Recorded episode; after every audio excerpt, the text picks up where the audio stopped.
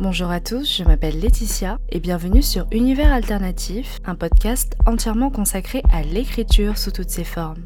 Dans ce septième épisode, nous parlerons de la représentation musulmane en compagnie de Chad, une journaliste palestinienne voilée. Établie en France, elle remarque de front les irrégularités de traitement dont les musulmans font régulièrement l'objet dans les écrits fictifs comme dans ceux journalistiques. Lorsque cette communauté n'est pas invisibilisée, soit on l'accable de stéréotypes, soit on prend la parole à sa place. Nous parlerons donc ensemble de la place donnée à l'islam et plus spécifiquement aux femmes musulmanes voilées dans le monde culturel ainsi que dans l'espace médiatique. À titre informatif, vous pourrez trouver toutes les références mentionnées au cours de la discussion dans la barre de description. Je vous laisse à présent à ce septième épisode. Très bonne écoute à tous.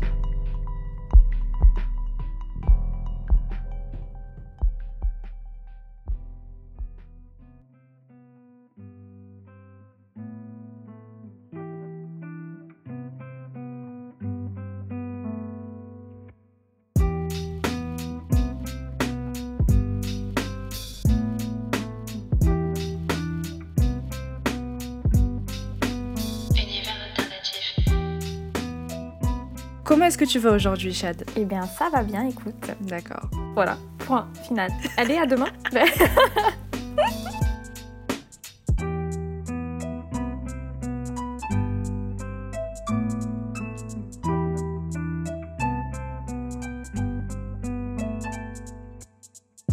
Quelle définition tu en donnerais, toi, de l'islam? Tu vas fort pour une première question quand même, mais je dirais que pour moi, l'islam, c'est une conviction personnelle ou en tout cas une réflexion spirituelle euh, personnelle qui s'étend euh, sur ton comportement ou euh, sur ton approche de la vie de tous les jours. truc tout bête, être respectueux et courtois envers ses voisins, envers ses amis, envers la nature, envers les gens qui ont moins de moyens, les gens qui ont plus de moyens, etc. Tu abordes la vie avec un, un, autre angle dans lequel toi finalement tu es qu'une petite goutte d'eau dans l'océan et ça te rend normalement plus humble.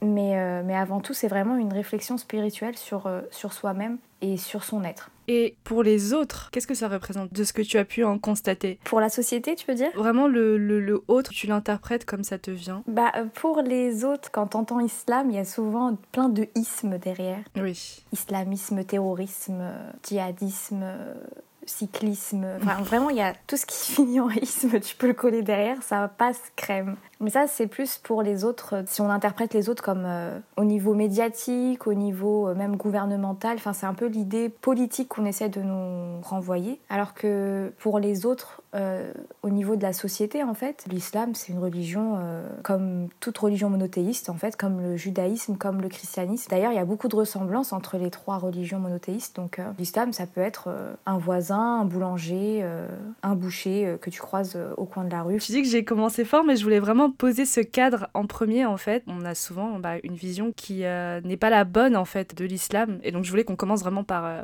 ça pour que vraiment tout soit clair dans nos esprits et pour introduire petit à petit euh, l'écriture dans... et les textes en général dans la conversation. Mhm. Quand tu lis des textes et que l'islam est abordé, comment est-ce que c'est abordé? Quand je lis des textes où l'islam est abordé, en général, ma première réaction, c'est de serrer les dents et c'est l'appréhension. parce que je sais pas à quelle sauce euh, je vais être mangée en fait. Et c'est encore pire quand t'es une femme et quand t'es une femme non blanche et qui porte un voile. Donc là, c'est t'es dans tous tes états, t'es là, tu serres les, tu serres les poings, tu serres les dents, tu serres les fesses, et on sait pas ce qui va se passer en tournant la page. Mhm. En général, ce que je lis. Euh, eh ben, je ne lis pas. Enfin, si on parle de lecture euh, pour le plaisir, de lecture de, de divertissement, on parle pas souvent, voire jamais de l'islam. Le livre, euh, c'est un de mes livres préférés que, que j'ai lu il y a quelques années déjà, s'appelle Les Matins de Génine. C'est une histoire qui est écrite par euh, une, une, autrice qui s'appelle Suzanne Aboulhawa, qui est palestinienne, qui a grandi aux États-Unis. Et en fait, elle raconte une histoire imagée euh, dans les camps palestiniens au moment du début du conflit israélo-palestinien et le développement sur, une, sur quatre générations d'une même famille de, ce conflit, enfin des conséquences de ce conflit. Et tu sais, même dans ce texte-là, c'est la première fois que je lisais un livre qui me parlait à moi, qui parlait aussi de, ma religion, sans l'attaquer, ou sans en tout cas qu'elle soit au centre de l'histoire en fait. L'histoire, c'était pas une histoire de religion, c'était vraiment enfin, l'histoire d'une famille, libre au début, et puis après qui se voit obligée d'évoluer, et le rapport qu'il y a eu. Mais en fait, l'islam, il était pas, il était au centre de la vie de ces personnes, mais pas de manière euh, envahissante ou euh, même euh, gauche, tu vois, de dire ah ils font ça c'est parce que c'est des musulmans, ah ils font ça parce que c'est des musulmans. C'est pas un trait de personnalité. Exactement. C'est juste dans la vie quotidienne parce que une religion en général, quand tu la pratiques, elle fait partie de ta vie quotidienne, mais c'est tout en fait. Et après, l'histoire continue et se déroule de façon normale, entre guillemets, comme tout récit en fait. Mhm. Et donc, c'est la première fois que je lisais un livre euh, dans lequel je pouvais me sentir représentée euh, sans me sentir taclée derrière, tu vois. Mais sinon, c'est un des rares euh, livres que j'ai pu lire. En français, en tout cas, j'en connais pas. Il y en a très très peu, je pense. C'est plutôt les auteurs anglo-saxons et américains qui écrivent pour un public ou en tout cas sur des personnages plus diversifiés. Ouais, que nous en France. euh. Là, par exemple, sur Instagram, j'ai vu la pub de deux ou trois livres euh, qui impliquaient un personnage féminin qui porte un voile et dont l'histoire ne tourne pas autour de sa religion ou autour de son voile. Ouais. Donc je trouve que ça évolue plutôt bien, mais vraiment c'est encore timide, c'est encore... euh, En fait, je pense qu'il y a eu tellement une invisibilisation des personnes musulmanes, des personnes racisées musulmanes, enfin des personnes racisées de base, et encore plus si elles sont musulmanes, et encore plus si elles sont musulmanes et qu'elles présentent un handicap. Il y a eu tellement une volonté de cacher ces, ces personnalités-là qu'aujourd'hui, en 2021, ça- c'est encore très timide. Est-ce que tu dirais que les gens ont peur de s'attaquer à ce sujet? Euh, je pense que les personnes ont peur, ouais, de s'attaquer à ce sujet. Enfin, ça dépend. Parce que dans les séries, on n'a pas peur, tu vois, de mettre une fille euh, qui porte un voile et de lui faire retirer euh, deux épisodes après parce qu'elle est tombée amoureuse de Brandon euh, avec son père sexiste et machiste et, Et autoritaire. vraiment et- autoritaire. Ouais, la totale, quoi. Le cliché dans sa plus grande beauté. Donc, niveau cinéma, je sais pas, niveau série, etc., ça va. D'ailleurs, faudrait qu'on arrête parce que. tu sais, tu commences la série, tu te dis, ouais, ça va aller, ça va aller. Et en fait, il y a toujours ce moment où tu te dis, ah, punaise, non. Qu'est-ce que t'aimerais plus voir en fait dans le paysage actuel? Juste des personnes, euh, des personnages euh, musulmans simples. Et quand je dis simple, euh, ne pas confondre avec simpliste, mais vraiment simple.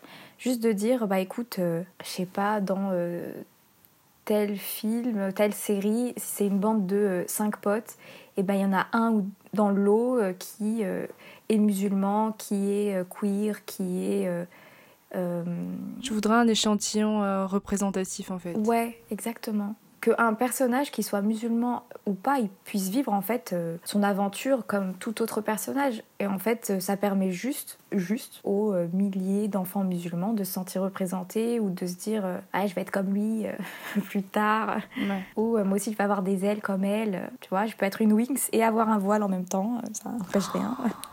Oh le concept Le Mais concept. Le concept, mais oui. Incroyable. Ouais. Non, mais ce serait, ce serait vraiment génial parce que. euh, et là, bon, c'est deux expériences différentes, mais en soi, elles sont pas. Elles sont différentes, mais elles peuvent être complémentaires parce que tu parlais de, de femmes euh, non blanches voilées. Mhm. Moi, j'ai juste parlé de l'expérience de, de, de femmes noires. C'est très, très compliqué. À l'époque, tu, tu sais, tu rationalises un peu ça. Tu te dis, bon, je suis euh, en dehors de la norme, mais c'est normal. Enfin. C'est bizarre ce genre de raisonnement. Non, c'est pas normal. Enfin, euh, et je suis dans la norme. Merci beaucoup. Mais en tout cas, tu grandis sans modèle en fait, sans représentation. Et quand tu as de la représentation, c'est toujours très stéréotypé. Exactement. C'est souvent euh, le gars noir qui est euh, comic relief, un peu le clown. Ouais. Super extraverti, toujours grand sourire et tout. Et non, désolé, moi je suis très introvertie, je souris que les 29 février de, de l'année. Pourtant, je vais très bien et puis, et puis voilà, c'est aussi une norme, tu vois. Et tu te sens pas forcément, euh, tu te vois pas dans, dans ce qui est présenté. Ah, mais euh, totalement. Que ce soit à l'écrit, que ce soit euh, bah, dans la pop culture en général en fait, tu vois. Ouais, ouais, exactement. Et euh, donc ouais, je te rejoins totalement. Mais tu sais, tu avais une. dans un de tes podcasts, un de tes épisodes de podcast, je crois que c'était au sujet de la sexualité. Mhm. Et euh, ton invitée euh, Coralie, Coralie, crois, ouais. disait que quand elle lisait euh, une fanfic ou quand elle lisait un livre, elle partait du principe que le personnage était euh, jusqu'à euh, preuve de son contraire, tu vois. Et en fait, euh, quand j'ai écouté, j'ai entendu ça, je me suis rendu compte que jamais dans mon subconscient j'avais lu un bouquin en me disant ah bah tel personnage pouvait être euh, genre pouvait porter un voile ou pouvait être d'origine nord-africaine, d'origine du Moyen-Orient, d'origine arabe. Jamais en fait mon imaginaire n'a débloqué cette partie-là tellement j'ai pas de référence en fait dans ce domaine-là. Et c'est hyper triste en vrai. je lis les Percy Jackson, il y a 104 héros et on a pas un, enfin si il y en a je crois, mais euh, mais c'est pas précisé tu vois. Mais t'as quand même pas ce réflexe de dire ah bah un tel pourrait être euh, une héroïne et porter un voile. Mais tu vois la contrepartie c'est euh, et bon j'ai pas envie de me faire caillasser pour ça parce que je sais que j'ai littéralement fait une fanfiction avec une Hermione noire mais la contrepartie c'est c'est se lever un matin et dire ah Hermione est noire tu vois. Mais exact. Et quand j'ai commencé à voir les fan art d'une Hermione noire et à lire un peu plus de fanfic où elle était un peu plus épicée tu vois, et ben Là, ma vision du monde d'Harry Potter a complètement changé. Et là, moi, je pars du principe où c'est terminé un Harry blanc, une Hermione blanche. Moi, c'est fini cette histoire.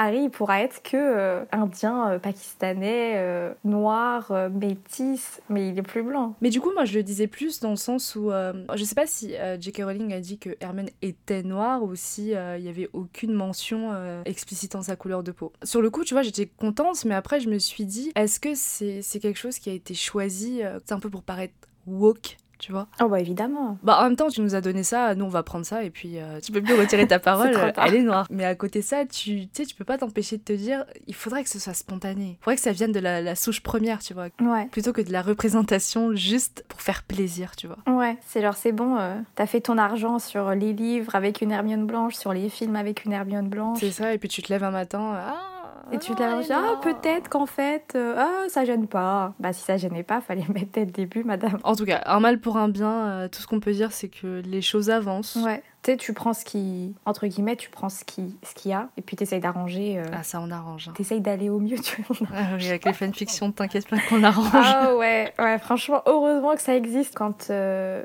le, film de Hunger Games est sorti, moi j'étais outrée. Tu vois le personnage de, de Roux dans le film, et bah pour moi, en tout cas, quand j'ai lu le livre, la description de roue du film correspond à Katniss dans le livre. Petite, assez menue, noire de peau, dans un contexte de pauvreté extrême, etc. Enfin, on va pas se mentir, euh, en général, ceux qui sont dans des conditions de pauvreté extrême, dans, dans une société construite comme elle est construite dans les Hunger Games, pas les blancs, tu vois, enfin, no offense. Elle était décrite comme noire dans, dans les livres, c'est intéressant, je savais pas du tout. Bah, ils disent, euh, ils la décrivent avec une couleur de peau olive, donc à moins qu'elle soit verte, mais dans ce cas-là, j'ai pas compris le livre. En tout cas, elle est pas caucasienne, quoi. En tout cas, elle est pas caucasienne, et puis euh, ouais, non. Outrage, réparation.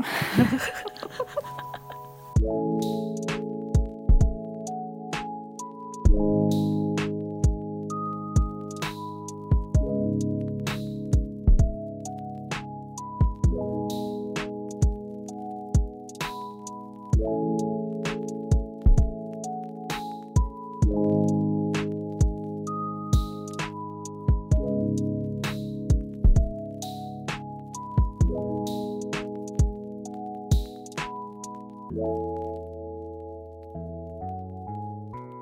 Quels stéréotypes euh, reviennent souvent dans les textes fictifs qui euh, abordent l'islam ou qui mettent en scène des, personnages musulmans, de ce que tu as pu constater? Alors, pour les personnages féminins, soit t'as la mère qui va être plutôt euh, pas instruite, passive, avec un fort accent, soit t'as la fille qui va porter un voile, mais c'est pas trop par conviction, c'est plutôt parce qu'elle a un grand frère ou un père ou un oncle qui va la forcer. Franchement, je vais dans des clichés de ouf, mais c'est ce qui ressort le plus souvent.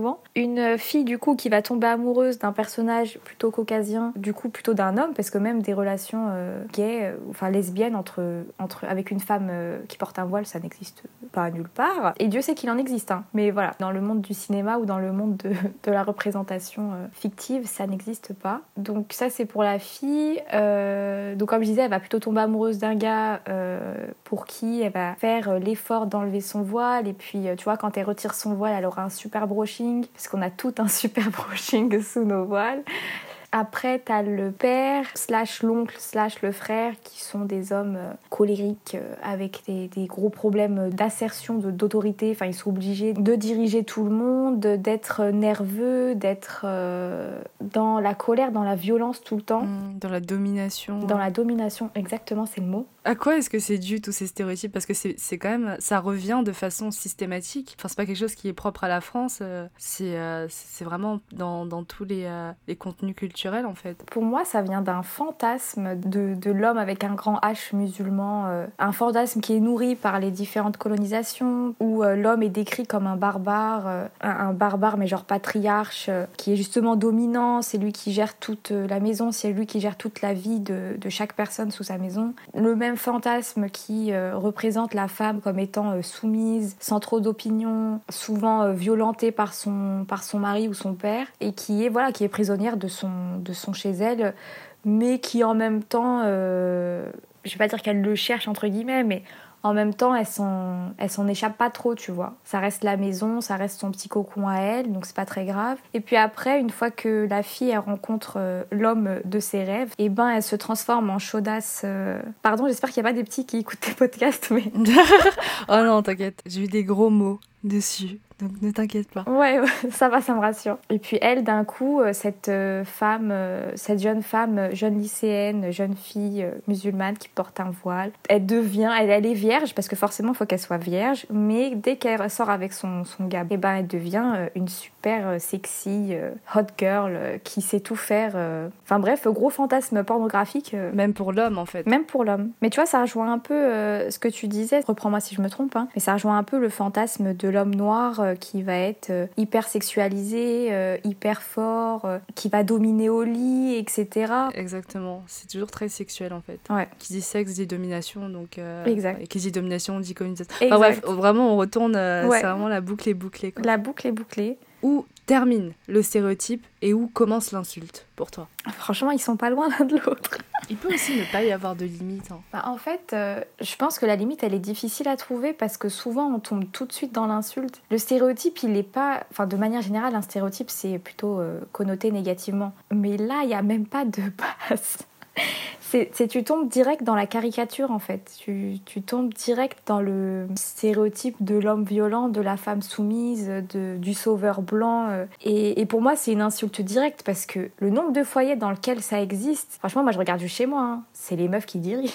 Ouais. No offense, mais euh, pour moi, c'est de l'insulte directe. Ou en tout cas, c'est vraiment une preuve d'ignorance ou de, de bêtise. Ou alors, c'est vraiment histoire de vraiment imprimer dans les esprits cette, euh, que cette catégorie de la population est comme ça et vous le voyez partout parce que c'est vrai, parce que c'est comme ça. Je vois pas d'autre explication. Quand est-ce que tu t'es senti le plus injurié dans ta foi en fait en lisant un texte? Euh, en lisant un texte, Ça peut être n'importe quel texte. Ça peut même être un article, tu sais quoi?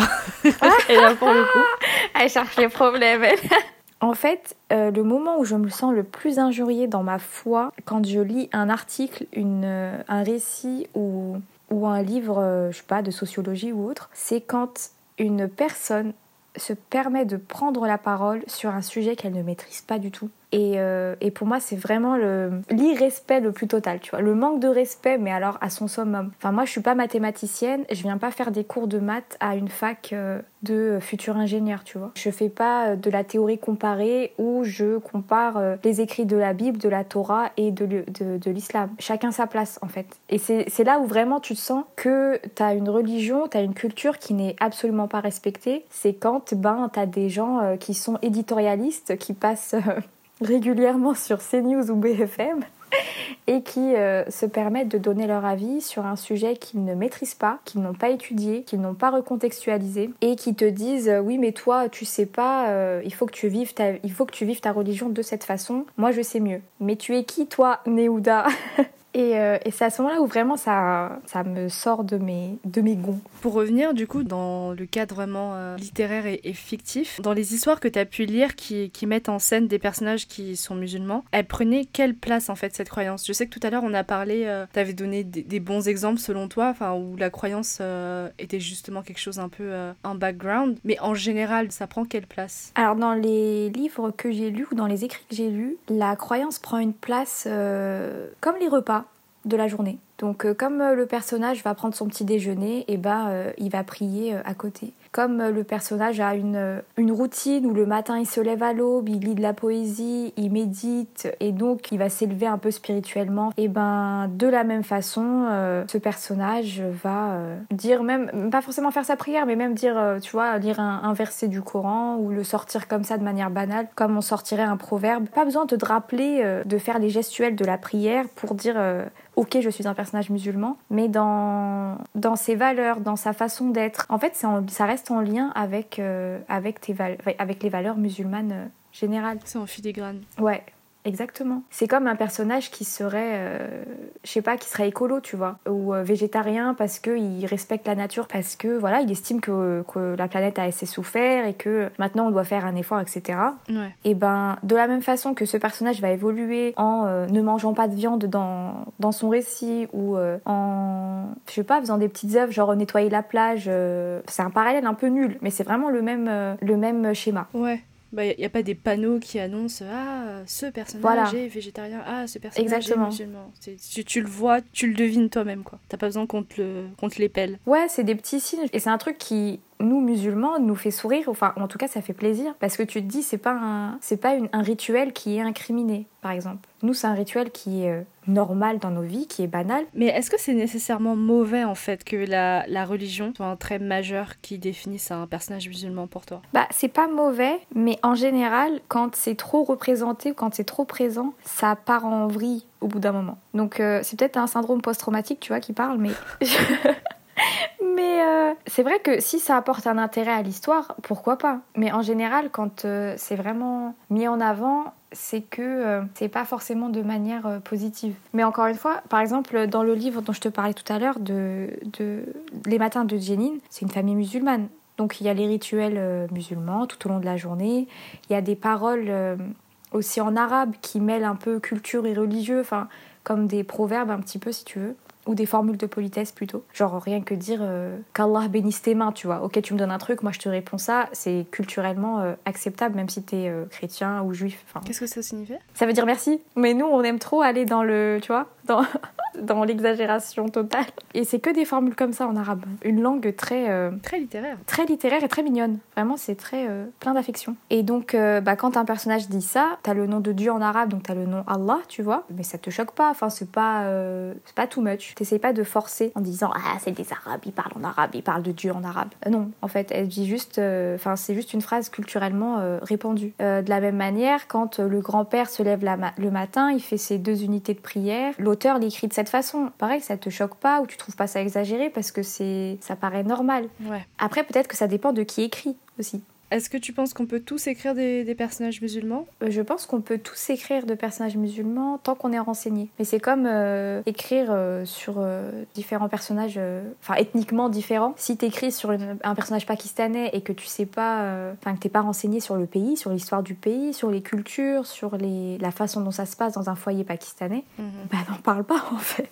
Fais un personnage normand. On reste sur les trucs qu'on connaît, tu vois. Mais encore une fois, c'est juste de, de la recherche, c'est pas. Mais est-ce que tu penses que la recherche est, suffisante Et là, je, te pose la question, euh, question totalement improvisée, j'ai un élément de réponse. Tu me dis que mhm. tout dépend de la visée en fait de notre texte, mhm. la profondeur euh, qu'on veut donner aussi à notre, à notre texte. Parce que tu, ça peut aussi être un personnage en background et là, t'as pas besoin de, le développer jusque savoir euh, son groupe sanguin, tu vois. Mais si c'est vraiment un texte ou un roman qui est un roman d'apprentissage, des choses comme ça, tu vois, où tu suis le personnage, tu es avec lui, tu, tu chemines avec lui, là, bon, ça pose un peu problème si, euh, voire même beaucoup, si euh, tu vois, t'as pas une connaissance intrinsèque de la culture, tu connais pas intimement en fait euh, le, sujet que, dans lequel tu te lances. Et, là, je pense que ça pourrait poser problème. Ouais. Franchement, quand je vois des noms d'auteurs, je sais pas, blancs par exemple, qui vont écrire sur des personnages noirs, j'ai toujours une appréhension, tu vois. C'est comme, je sais pas, des auteurs hétérosexuels qui vont écrire sur la, communauté, la communauté queer. Hum,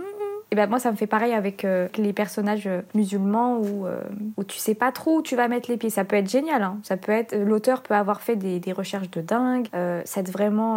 Mais il y aura toujours cet a priori au départ. Mais au début il y a un peu d'appréhension, ouais. Mais parce que t'as tellement pris de. De claques. Ah bah de, de rafales que au bout d'un moment on apprend de ses erreurs et on recommence pas de sitôt. Pourquoi, selon toi, on a autant de mal en fait à, concevoir un personnage musulman qui puisse être plus que sa croyance bah, on aime bien réduire les musulmans à leur euh, à juste leur religion en oubliant euh, la dimension euh, bah, humaine, leur personnalité, leur goût, leur choix. Et en particulier les femmes musulmanes qui portent un voile, elles, on les réduit même pas à leur, à leur religion, on, leur réduit, on les réduit à un bout de tissu, au voile qui couvre leurs cheveux. Alors pourquoi? Je ne sais pas. Mis à part le passé colonial et, et ce fantasme dont on parlait un peu plus tôt, c'est après, je sais que, par exemple, en, France, on a toujours eu un problème avec les nouvelles religions. Pas, ça date pas d'hier, mais euh, je, franchement, je sais pas. Franchement, j'en sais rien.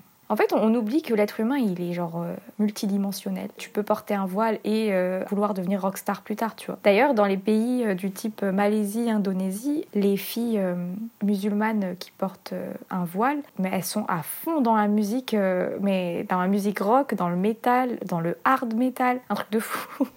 Et, et, je sais que c'est des visions qui, ici en France, mais je sais même pas si ça choquerait, mais je sais qu'il y a toute une génération qui ferait des crises cardiaques en voyant ces images. Tellement c'est pas possible, tu vois tu peux pas être plusieurs choses euh, à la fois. Ouais, non. Tu portes un voile, il faut que tu restes discrète, gentille, et puis dans ton coin, et tendre l'autre joue, euh, tel Jésus. Alors que non. C'est intéressant parce que tu parles euh, du voile et donc de, la femme. Est-ce qu'il y a souvent une différence de, traitement et de description dans les récits selon si le personnage musulman représenté est un homme ou une femme? Mmh, Bah, c'est les mêmes. disons que c'est les mêmes stéréotypes dont on a parlé plus tôt. Mmh. Donc avec un homme plutôt fort, euh, bien bâti, avec des abdos, euh, un six-pack, teint allé, les cheveux noirs, tu vois un peu le délire. Mais pourtant avec un caractère qui va plutôt être euh, autoritaire, violent et dominant, tandis que la femme, elle va plutôt être, ouais, plutôt discrète. Et ça, c'est quand c'est écrit, hein, parce que franchement, le nombre de livres que j'ai lus avec un personnage féminin qui porte un voile écrit dans un récit, ça se compte sur les doigts de, sur les moitiés des doigts d'une main.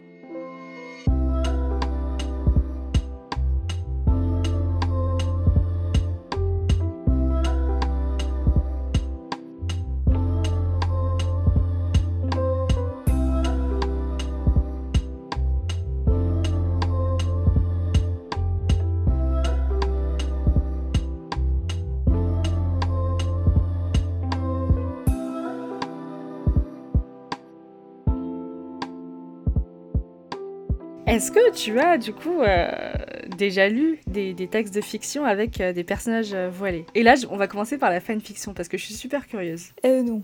Voilà. Question suivante. ah ouais, aucune. aucune. Et je t'avoue que j'ai jamais. Enfin, cherché. J'avoue que j'ai cherché par curiosité. Mais les trucs dont je tombe, sur lesquels je tombais, ça m'intéressait pas. Mais sinon, non. Et en général, dans tous les textes de fiction? Dans les textes de fiction. Euh, j'en ai lu combien? Deux? Deux, waouh. Ouais. J'ai dû en lire deux, peut-être trois.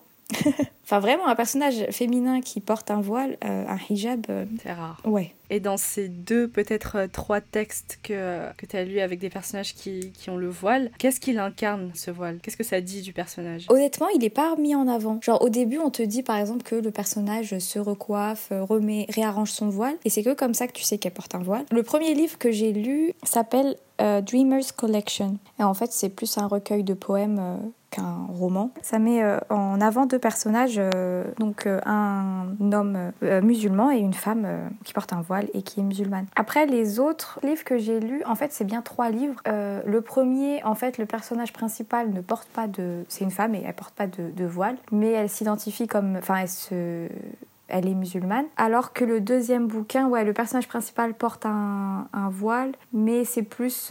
Enfin, c'est une question de religion, mais c'est aussi une question culturelle pour le coup.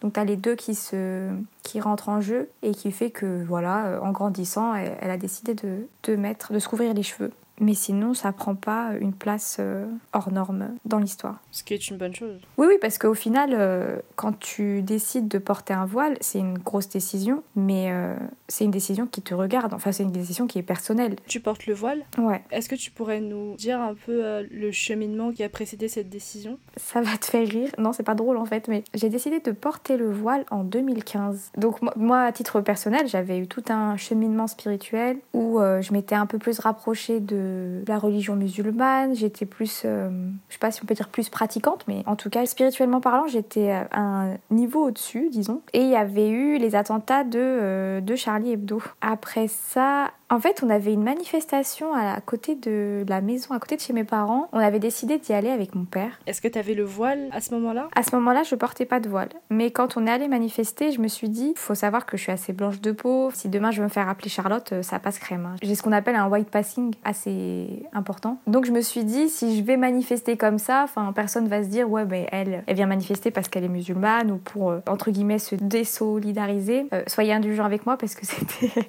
c'était le début de la fin, donc euh, j'étais pas au courant encore. Et j'étais pas au courant qu'il fallait pas se désolidariser des trucs euh, qui devraient être, enfin avec des actes avec lesquels tu n'es pas solidaire évidemment. Mais enfin bref, on est allé euh, manifester et je m'étais dit, vas-y, le seul moyen pour qu'on me reconnaisse en tant que femme musulmane, c'est de mettre un voile. Donc j'ai décidé de porter mon voile et depuis je l'ai pas retiré. Je me suis sentie trop bien avec en fait. J'étais trop à l'aise avec. Puis après j'ai commencé à le mettre pour la fac, à prendre le métro et, le train avec. Faut savoir que mes parents étaient pas chaud chaud. Ma mère était pas hyper euh, hyper enthousiaste parce qu'elle avait peur pour moi dans le métro parisien. Parce que du coup après les attentats de Charlie, euh, il y a eu euh, une augmentation des actes islamophobes et des actes violents surtout islamophobes, en particulier envers les femmes qui portent un voile. Et donc ma mère m'avait dit tu veux pas patienter un petit peu, tu le porteras plus tard, c'est bon, casse pas les pieds. Et en fait, non, moi j'étais trop bien avec. J'étais en accord avec mes principes euh, féministes. Quand je le mets, il y a vraiment une sorte euh, d'échappatoire parce que la société veut nous imposer à nous les femmes. Et du coup, ça rentrait vraiment en, accord avec mes principes féministes et musulmans. Donc c'était gagnant-gagnant. Hein. Et donc euh, depuis, je l'ai pas retiré. Est-ce que tu as vécu des situations. Je sais pas comment formuler cette question. Des moments où si t'avais pas un voile, ce serait mieux passé. Exactement. alors, j'ai pas vécu de violence physique. Euh, je n'ai pas été agressée ou quoi. Par contre, des violences euh, morales ou des violences verbales, en tout cas, euh, ouais, assez. Surtout dans le milieu médical, où en gros, euh, quand tu vas, je sais pas, voir le médecin pour des douleurs, on te dit clairement qu'en fait, les gens comme vous, on a l'habitude et puis, en gros, on te prescrit un doliprane alors que tu es au bord de la mort, tu vois. À la fac aussi, j'ai un prof qui carrément faisait des remarques islamophobes et, xénophobes à longueur de journée, mais ça avait pas l'air de gêner la présidence. Même là, avec la crise de du Covid, il portait pas son masque, enfin vraiment un délire quoi. Mais euh, le, les cas qui m'ont le plus choqué, c'est les cas euh, envers ma mère. Qui est voilée également. Qui est voilée également et qui, elle, par contre, les actes islamophobes qu'elle s'est prise dans la figure, c'était vraiment des actes euh, violents et menaçants. Enfin, par exemple, pour l'anecdote, hein, c'est ma petite sœur avait genre 3 ou 4 ans, elle devait avoir 4 ans. Elle avait une rage aux dents et euh, donc ma mère prend rendez-vous avec notre dentiste euh, habituel et la dentiste refuse, euh, donc accepte le rendez-vous, pardon. Et quand ma mère arrive dans la salle, elle lui demande de retirer son voile pour pouvoir examiner ma sœur. Donc là, incompréhension totale puisque c'est l'enfant qui est malade, c'est pas la mère. Et on n'est pas dans un bloc opératoire ou, euh, enfin, même dans un bloc opératoire, tu portes une Charlotte. Donc, euh. Et donc, elle a refusé. Elle a laissé ma sœur euh, en souffrance, alors que c'était une enfant de, de 4 ans et qu'elle pleurait de douleur, quoi. Ça, ouais, c'est des trucs qui marquent. Mais moi, à côté, ce que j'ai vécu, ça va.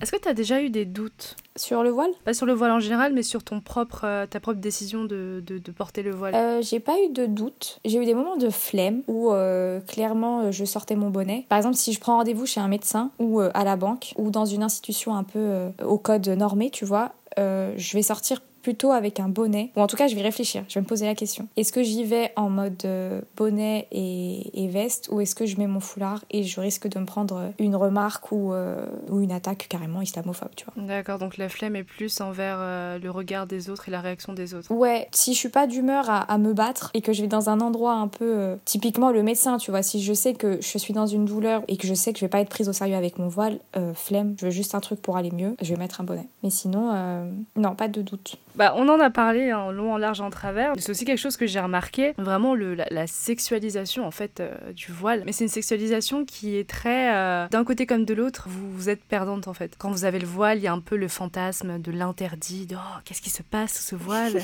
Où est donc ce brushing? Quand c'est enlevé, on a euh, la femme qui est très assoiffée vraiment d'actes charnels, enfin vraiment très, elle a faim quoi. C'est vraiment quelque chose que je constate quoi. C'est vraiment d'un côté comme de l'autre en fait. Ah oui oui, mais tu l'as bien décrit en plus. La, solution, c'est de ne pas exister en fait. Voilà. De ne pas être perçu. C'est de disparaître. Voilà. En France, ça vient euh, bah, justement de l'envie de, euh, de dominer une autre euh, population et d'effacer toute, euh, bah, toute histoire de, cette population en incluant la religion, en incluant les pratiques culturelles. Et comme je t'ai dit, enfin ça c'est mon opinion, du coup je l'ai pas vérifié encore, mais tu vois cette idée de euh, quand on porte un voile, on échappe au regard de la société ou au regard euh, sexiste de la société, des normes qu'on veut nous imposer. Et eh ben je pense sincèrement que le fait de pas voir, eh ben c'est un truc qui échappe à leur contrôle. Et comme on est dans une politique de domination, il faut qu'on contrôle tout, y compris le corps de vos femmes, tu vois, ou, y compris le corps des femmes de ce pays. Et c'est resté en fait, c'est resté ancré. En fait, le passé colonial, il est pas si loin, donc c'est pas encore un truc qui a été résolu, c'est pas encore un truc que le gouvernement veut reconnaître, donc euh, on a encore du chemin à faire. Et c'est resté dans l'inconscient collectif ou dans l'inconscient en tout cas français que ouais, elle, elle se cache, mais euh, c'est pour euh, mieux me séduire. Non, mais c'est très ethnocentré, c'est très moi, moi, moi euh, elle a mis ce voile noir juste pour m'allumer dans le bus. C'est vrai, tu parlais du, rapport euh, qui ne concerne personne entre euh, la, croyante et son voile en fait, et son dieu. Trois entités qui voilà communiquent entre elles et c'est une communication qui ne nous concerne pas. Et pourtant... Pourtant tout le monde donne son avis, tout le monde s'en mêle. C'est incroyable. Mais tu sais, tout est relié à la culture du viol finalement. Ah oui, oui. Parce que dans la culture du viol, on est dans une logique de Ah, si t'as fait ça, ça c'est que tu l'as bien cherché parce que t'as porté ça, parce que t'as fait tel, tel acte, parce que t'as regardé de telle façon parce que t'as juste regardé. Ah, exactement. Parce que t'as respiré dans cette direction. Enfin bref, c'est toi la fautive en fait. Et là, on est dans, dans cette même logique. Mais attends, t'as porté ce voile, tu voulais m'allumer. Enfin. Ouais, c'est ça. Non, non, monsieur. En plus, c'est une culture du viol qui est euh, autant euh, occidentale qu'orientale en fait. Parce que même euh, dans la propre communauté musulmane, tu vas avoir des hommes qui vont dire Ouais, mais je sais pas, regarde, t'as pas un vrai voile, t'as pas un vrai hijab, tu l'as cherché, donc. mais de toute façon, tu te Donc ouais, quand t'es une femme musulmane et que tu portes un voile... Euh, t'es perdante en fait. Bah, dans tous les cas. C'est pour ça que euh, l'idée de que le voile, ça soit une pro... de la provoque ou que ça soit dans une démarche, euh, pour le coup, de, de provocation ou une démarche provocatrice, c'est complètement ridicule parce que tu peux pas travailler, tu peux pas accompagner tes enfants à l'école, tu peux pas enseigner l'école à la maison à tes enfants, tu peux pas faire des études, tu peux, tu peux rien faire quand tu portes un voile. À moins d'aimer, euh, je sais pas, la galère et de d'aimer se tirer des balles dans le pied, tu portes un voile que quand euh, tu as l'intime conviction que euh, ça t'apporte un plus au niveau spirituel en fait. Et pas pour allumer Bertrand dans le bus. Pardon au Bertrand du monde.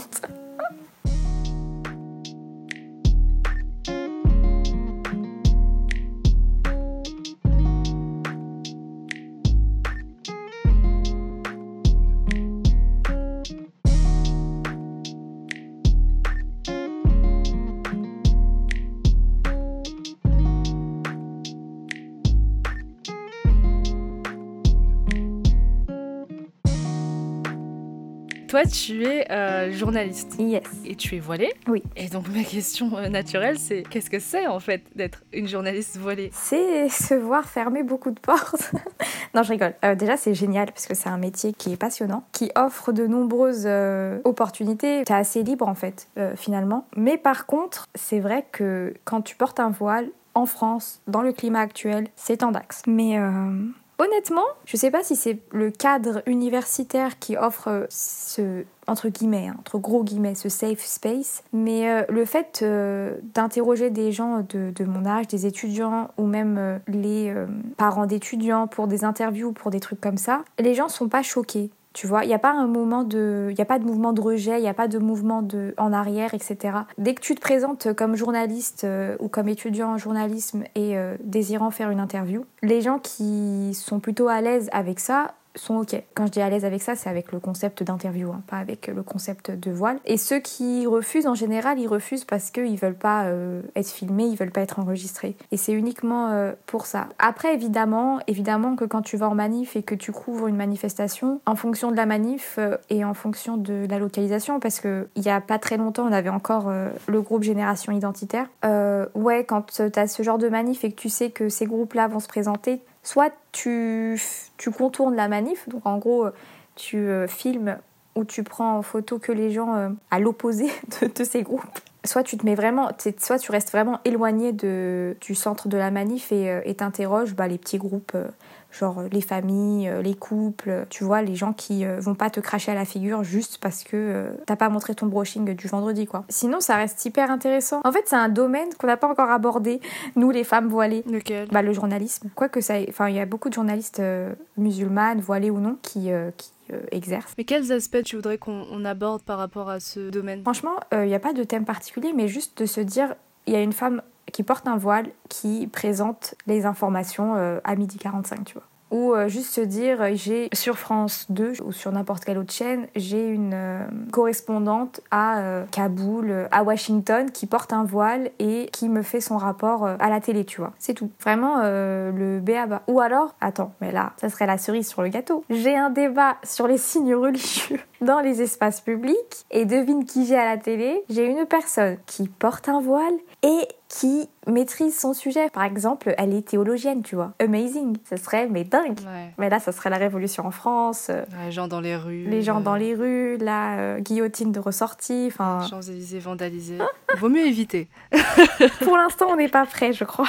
tu as un peu répondu encore une fois, mais euh, est-ce que le fait d'être voilé, ça influence en fait tes rapports avec euh, ton entourage journalistique? Tout à l'heure, tu as parlé de tes sources, des personnes que tu vas, tu vas interviewer. Mais au niveau, par exemple, de tes employeurs, de tes professeurs, même de tes collègues de, de promo ou de tes, tes, juste tes collègues journalistes? Au niveau des collègues journalistes, aucun souci, pour l'instant en tout cas. Moi, j'ai pas vécu, j'ai pas eu de problème. Au niveau des sources, franchement, ça m'est arrivé une fois de me faire recaler à cause de mon voile, mais c'était un micro-trottoir, donc ça m'a pas non plus euh, choqué plus que ça. Par contre, au niveau des professeurs, ouais, gros gros hic. Pour euh, la petite anecdote, j'ai euh, un mémoire à écrire cette année et j'ai décidé de le réaliser sur la légitimité des femmes qui portent un voile à être représentées euh, dans les débats télévisés, justement. Super intéressant. Hyper intéressant, on est d'accord. Génial. Sauf que mon prof n'est pas du même avis. Si tu veux, à chaque fois, j'ai beau lui mettre des sources scientifiques, donc de sociologues, d'anthropologues, de, de journalistes, même si, bon, niveau académique, on estime que le journaliste, c'est pas vraiment une source scientifique, mais en tout cas, en fait, c'est des articles de journalistes, par exemple, ou des livres qui sont sourcés eux-mêmes. Donc c'est assez solide normalement. Et ben, à chaque fois, ils me renvoient à mon objectivité scientifique. Mais vous savez, il faut sortir de votre euh, confort euh, social, de votre espace social. Donc il estime que tu es trop proche de ton sujet, c'est ça? Ouais.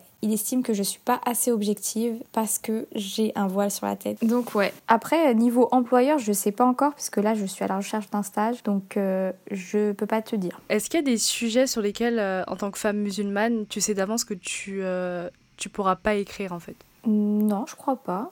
Moi, j'ai aucun problème euh, à écrire sur n'importe quel sujet. J'ai vraiment aucun tabou. J'aime toucher à tout. Mhm. Mais par contre, exactement de la même façon que mon prof là me fait sentir que je suis pas assez scientifique et que je suis pas assez objective, je pense que les employeurs pourraient se dire la même chose. Concrètement, le conflit israélo-palestinien. Moi, je suis d'origine palestinienne. Je pense pas qu'on me laisserait écrire là-dessus. Pourtant, ça serait hyper intéressant parce que j'ai la culture du pays pour recoller les morceaux entre eux et construire une chronologie, par exemple. Ce serait hyper intéressant. Mais par exemple, je pense que c'est pas un sujet qu'on me confierait. Parce qu'ils vont penser que tu auras un billet qui sera euh, automatiquement palestinien. Ouais, obligé. Toi, ton argument, c'est que peu importe la proximité que tu as avec le sujet, tu seras capable d'être objective. Aussi objective que possible parce qu'on reste des êtres humains, tu vois. Mais euh, vaut mieux envoyer quelqu'un qui connaît la culture du pays qui connaît les codes. Tu vois, encore une fois, c'est une question de connaissance en fait. Par exemple, j'ai un journaliste d'origine euh, vietnamienne et j'ai un journaliste qui est français. Pour un reportage sur le Vietnam, je préfère envoyer quelqu'un de vietnamien ou qui a les racines du pays, tu vois. Parce que du coup, quand il va me présenter son papier, il va me le présenter avec euh, un background culturel qui est intéressant. Alors que quelqu'un qui n'a pas les codes du pays, il va voir un truc, ça va le choquer, alors qu'en fait, c'est un truc banal. Peut-être que je suis un peu trop utopique ou optimiste, mais moi, c'est comme ça que je le verrais. C'est comme les histoires de banlieue, tu vois. T'envoies euh, Jean-Louis du 16e faire un reportage sur Trappes, ce sera pas la même chose qu'un journaliste qui a pas forcément grandi à Trappes, hein, mais qui a grandi en banlieue et qui va sur Trappes. Il connaît déjà les codes. Donc déjà rien que pour interviewer des gens ou pour entrer en contact avec des sources, avec la population, bah, ce sera déjà beaucoup plus simple que Jean-Louis. No offense.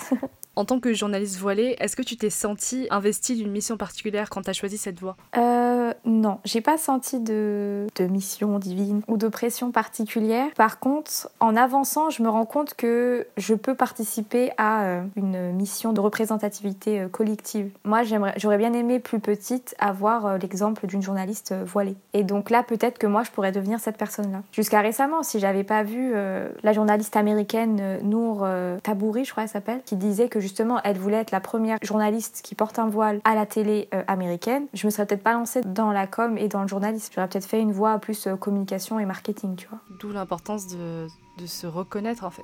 Exactement. Dans les sphères euh, dans lesquelles on a toujours été chassé. Chassé, c'est ça? Non désiré. C'est ça, personnel dans le gratin dauphinois, n'est-ce pas? Tu saoules.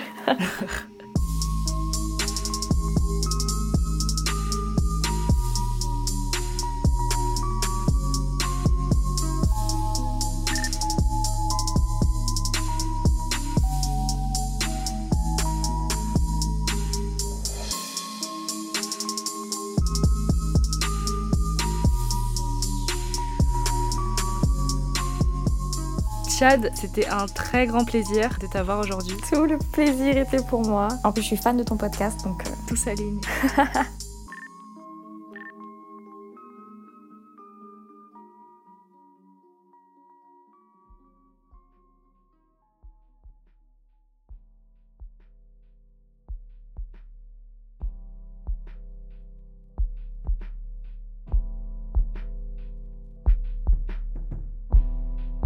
Écoute, on va terminer avec euh, le rituel. Le rituel. Du mot. Alors je vais te demander euh, de me dire un seul mot en fait pour terminer ce podcast. Qui peut ou non avoir un lien avec euh, ce dont on a parlé? Douceur. Merci beaucoup d'avoir écouté ce septième épisode d'Univers Alternatif consacré à la représentation musulmane. Univers Alternatif est un podcast d'écriture que j'ai écrit et réalisé avec les musiques de Wild Capster, Pink, Count Mode, Man et Fear of Hate. Vous pouvez principalement retrouver Univers Alternatif sur Apple Music, Spotify, YouTube, ainsi que sur toutes les autres plateformes de podcast. Vous pouvez également me suivre sur Twitter à u-alternatif et sur Instagram à univers.alternatif. On se retrouve dans trois semaines avec un épisode sur l'écriture cinématographique.